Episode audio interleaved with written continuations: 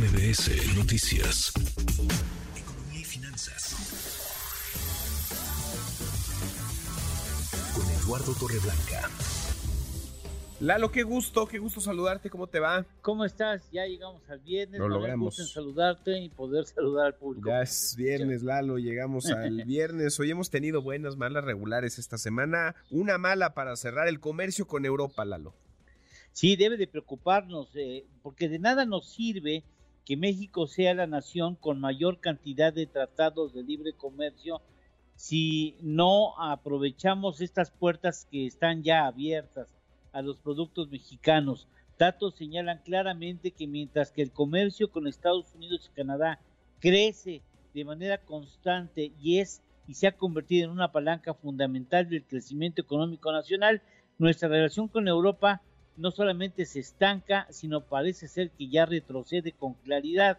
La inversión extranjera directa de Europa en México en 2022 alcanzó solamente la cantidad de 2.460 millones de dólares, lo que tan solo es el 12.4% del total que Europa invirtió en nuestro país hace 10 años. La inversión extranjera directa de Estados Unidos en México siempre ha ido ascendiendo, pasó del 32 al 42% del total entre el 2013 y 2022, mientras que la inversión de los europeos, que es muy importante y en sectores estratégicos muy relevantes, se hace cada vez más pequeña. Las inversiones anticipan incrementos en el flujo comercial. El comercio con Estados Unidos pasó de 506 mil 510 millones de dólares en 2013 a 779 mil 83 en el 22, es decir, creció 53%, mientras que la inversión extranjera directa europea en México se hace más pequeña.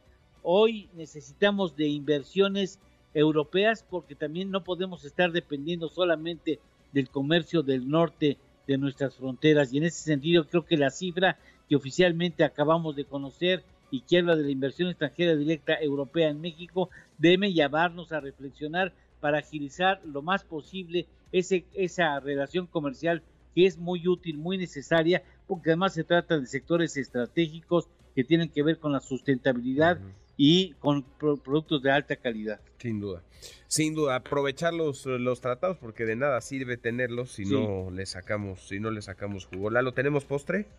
Claro que sí, las mejores cinco ciudades en cuanto a balance Ajá. entre calidad de vida y trabajo. A ver.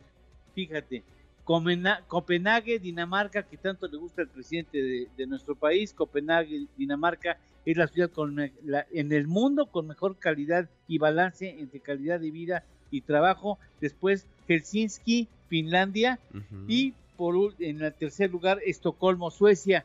Y lo demás de Europa quedó en pendiente y por supuesto no hay en América alguna ciudad importante en las primeras 10 que tenga ese balance correcto. Bien, bien interesante, interesante siempre la, la comparativa. Abrazo, gracias Lalo. Gracias, buen fin de semana a todos. Redes sociales para que siga en contacto: Twitter, Facebook y TikTok. M. López San Martín.